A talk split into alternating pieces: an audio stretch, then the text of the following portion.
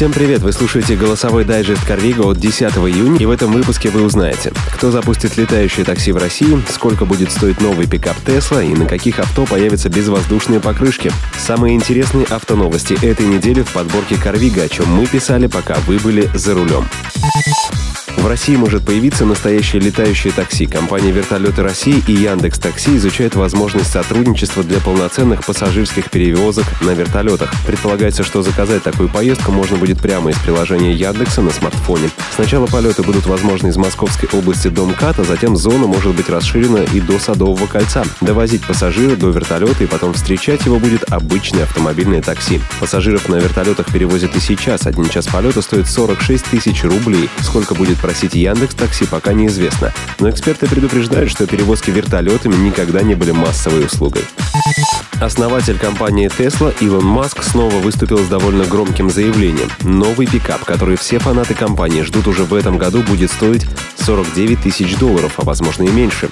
Стоит отметить, что Model S и Model X стоят в полтора раза дороже. Прототип электрического пикапа от Tesla будет показан уже в этом году, и, судя по всему, это будет прорыв. Несмотря на большие размеры, мощность двигателя и дальность хода без подзарядки, стоимость этого чуда автомобиля не превысит сумму в 50 тысяч долларов. Этот подкаст создан на основе автожурнала «Карвига». Каждую неделю мы выбираем самые интересные из нашей живой автомобильной ленты. Свежие новости, профессиональные статьи, обзоры автоблогеров и мнения любителей в удобном для прослушивания в вашем автомобиле формате. Интересный автомобиль был выставлен на продажу на аукционе. Это изготовленный на заказ Родстер, работа по созданию которого велась более четырех лет. Родстер Хаммон 2006 года, изготовленный из стекловолокна, отлитого под серебром, со съемным черным мягким верхом. На создание одного только кузова механики потратили больше двух лет. Автомобиль получил стальную раму, изготовленную по индивидуальному заказу. Родстер использует регулируемую по высоте подвеску и 17-дюймовые колесные диски с контролем тяги. Он был построен с использованием деталей Chrysler 300M 2002 года.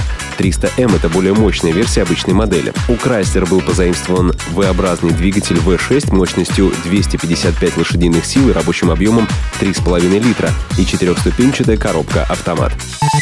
Промышленный дизайнер Андрей Фандюхин представил свой вариант дизайна популярной когда-то марки внедорожника УАЗ. Свое творение создатель назвал УАЗ Бор, позиционируя его как автомобиль для любителей загородного отдыха. Внешность внедорожника можно назвать весьма брутальной, о чем говорят выраженный капот и маленькие окна. Основой для экстерьера стал дизайн оригинального УАЗ-469, с которого Андрей позаимствовал для своего проекта круглые фары, горизонтальную радиаторную решетку, подштамповку на боковинах, а также трапециевидные вырезы колес колесных арок. Также по замыслу дизайнера внедорожник наделен рамным шасси, зависимой задней подвеской с неразрезанным мостом и независимой передней с разрезной осью. Фандюхин надеется, что Ульяновский завод возьмет на вооружение его задумку и вернет 469-му былое величие.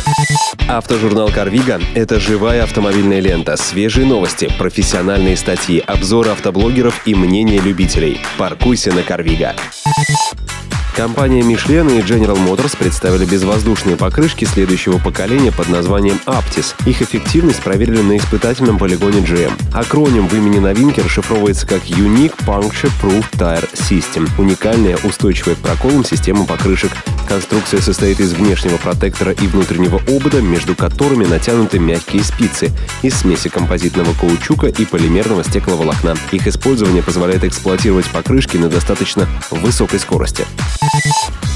АвтоВАЗ официально представил прайс-лист на новую модель универсала Lada Granta Cross, продажа которого стартует 12 июня. Как и ожидалось, новинка станет самым доступным автомобилем среди всего модельного ряда кросс-версий бренда. В начальной версии Lada Granta Cross будет доступна всего за 554 900 рублей. Комплектация Classic оснащается базовым 87-сильным двигателем и механической трансмиссией.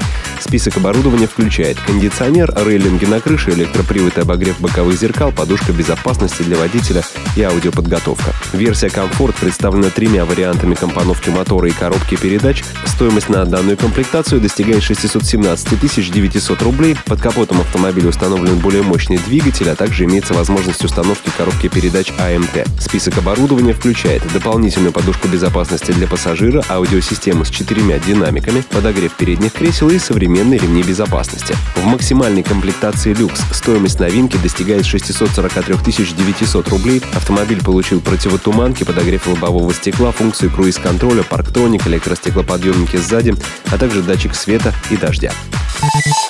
Это все, о чем я успел вам рассказать сегодня. Еще больше читайте в разделе «Автожурнал» на портале carvigo.ru. Я же с вами прощаюсь. Счастливо и до встречи.